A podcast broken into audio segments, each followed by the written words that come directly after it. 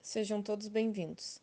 Esse é o podcast da disciplina de estágio 1 do curso de Matemática Licenciatura da Universidade Federal do Rio Grande, FURC.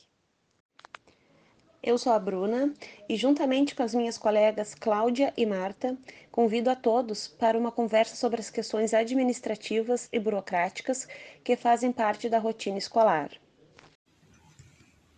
E para isso abordaremos o regimento escolar, sendo esse o documento balizador de toda a escola, enfatizando a administração democrática e a gestão escolar, que vai colocar em prática o que está previsto no regimento, no desenvolver do seu trabalho, tendo como base os autores Paulo Freire, Heloísa Luque e a professora Priscila Chupil. Iniciaremos então abordando aquele que é dito como o coração da escola, ou seja, o regimento escolar.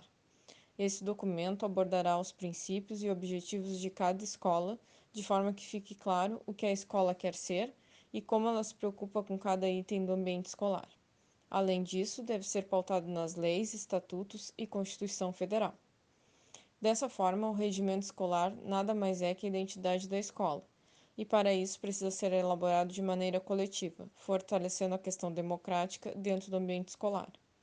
Portanto, para a elaboração desse documento, todos os envolvidos devem ser ouvidos, desde pais, professores, funcionários e alunos, de forma que seja possível a realização de uma administração democrática.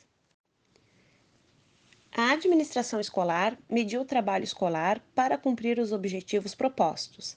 Através dela, é possível mobilizar alunos, pais e toda a equipe para melhorar o processo de ensino e aprendizagem.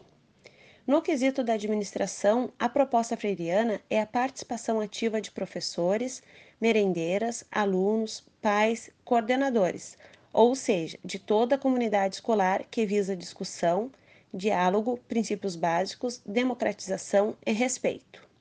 A democratização da escola depende de quem faz a escola, comunidade local, vizinhança, participação de todos que estão dentro e fora da escola.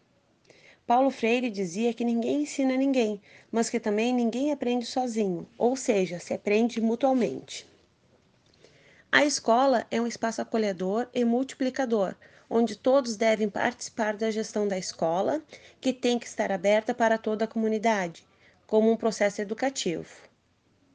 Na equipe de gestão, não só o diretor assume a liderança, mas também o vice-diretor e a coordenação, para discutir, tomar decisões coletivamente e assumir diferentes ações dentro da escola. A escola tem que ser democrática, as decisões também democráticas. A escola tem que escutar os alunos para que eles escutem a escola. Deve haver respeito com todos os membros, saber ouvir, esperar a sua vez de falar, perguntar, dar respostas e debater. Um aluno que aprende a ouvir, ele é respeitador.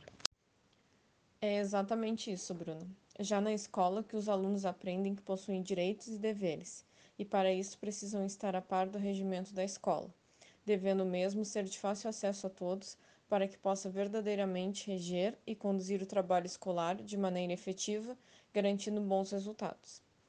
É importante salientar que nesse documento, além de constar direitos e deveres, também consta com informações sobre o espaço físico da escola, sua localização, estrutura física, proposta da escola, qual entidade mantenedora, quais níveis e modalidades de ensino que são oferecidos, seus princípios filosóficos e pedagógicos, além dos elementos constitutivos da organização escolar, que são nada mais que a equipe gestora da escola.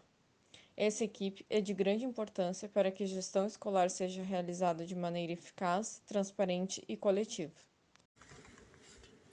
Segundo nos explica a doutora em educação Heloísa Luck, em seu livro Dimensões da Gestão Escolar, a gestão é uma ação que envolve a interação de todos os componentes, sejam eles o diretor, diretores assistentes ou auxiliares, coordenadores pedagógicos, supervisores, orientadores educacionais, secretários escolares, assim como os professores, pais, alunos e a comunidade em geral. São esses diferentes olhares que compõem a escola. É necessário ouvir a percepção que cada um tem, o que esperam do ensino, ouvir os bastidores da escola através dos funcionários na prática de suas funções, como o zelador, o cuidador do pátio, as merendeiras. E para atingir a excelência na gestão educacional, todos precisam estar cientes do seu papel, da sua função dentro da escola, pois todos têm uma responsabilidade específica além da responsabilidade comum, que é a formação dos alunos e o desenvolvimento de competências sociais e de cidadania. Uma gestão democrática e participativa é aquela em que seus participantes estão coletivamente organizados e compromissados com a promoção de educação de qualidade.